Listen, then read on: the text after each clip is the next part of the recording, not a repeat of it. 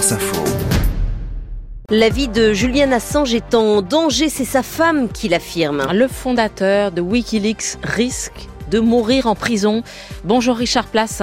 Bonjour. Vous êtes le correspondant de France Info à Londres. Une audience décisive débute aujourd'hui devant la Haute Cour. Vous avez rencontré Stella Assange. Nous allons y revenir dans un instant, mais d'abord, rappelez-nous, Richard, l'affaire Wikileaks et où nous en sommes aujourd'hui.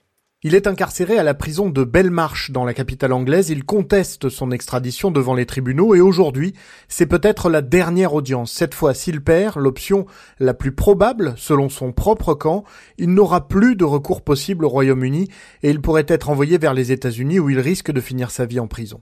L'affaire Wikileaks débute en 2010 quand le site publie plus de 700 000 documents officiels.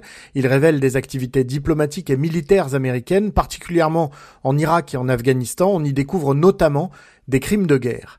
Les États-Unis considèrent que ces informations mettent la vie d'agents en danger et poursuivent Julian Assange en justice.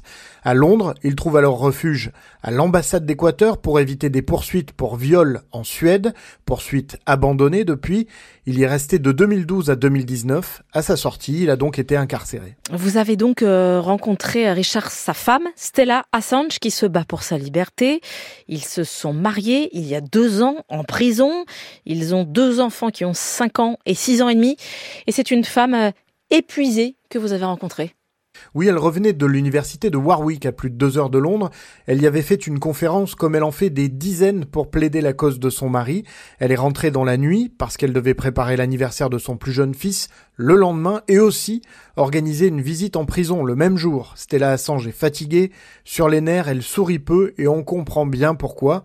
Elle parle à son mari par téléphone une fois par jour et le voit en moyenne deux fois par semaine, un peu plus d'une heure à chaque rendez-vous.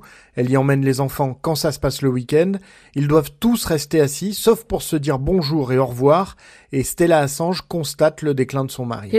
Um, son état de santé se détériore au fil du temps.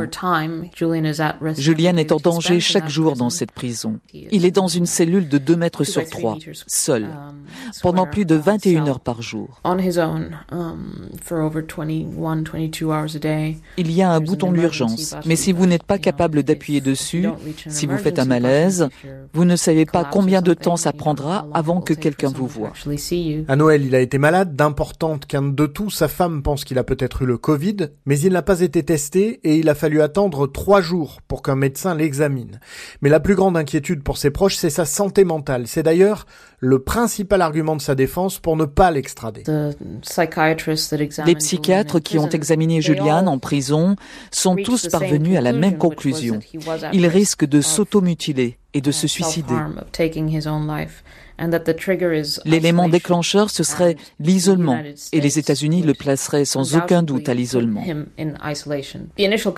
La conclusion initiale du uh, juge était qu'il serait poussé à se suicider.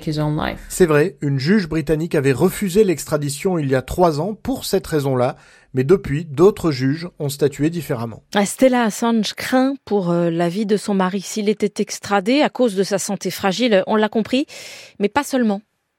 En effet, elle pense que les États-Unis pourraient aller encore plus loin et pas seulement l'emprisonner. Il pourrait être assassiné. Et ce n'est pas un délire personnel. Mais selon certaines informations, Mike Pompeo, alors qu'il était à la tête de la CIA, faisait et demandait des propositions concrètes sur la manière d'assassiner Julian. Des discussions jusqu'à la Maison Blanche pour le kidnapper, le tuer. Ce sont les agences de renseignement qui donnent des recommandations quant à savoir si une personne doit être placée à l'isolement.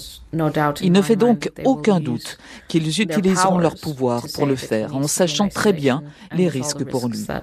Ce à quoi elle fait référence, ce sont des discussions au sein de la CIA en 2017, révélées par Yahoo News, où en effet, le kidnapping, voire l'assassinat du fondateur de Wikileaks ont été évoqués. Le site disait s'appuyer sur une trentaine de témoignages. La CIA n'a évidemment jamais confirmé. Depuis, on sait aussi qu'une société de sécurité espagnole surveillait Assange et ses visiteurs quand il était à l'ambassade d'Équateur. Des enquêtes sont menées en Espagne et aux États-Unis devant la justice. D'anciens employés de cette compagnie affirment qu'ils travaillaient pour la CIA. L'un d'entre eux dit que l'enlèvement d'Assange et même son empoisonnement ont été envisagés à l'époque. Richard Place à Londres pour le choix de France Info.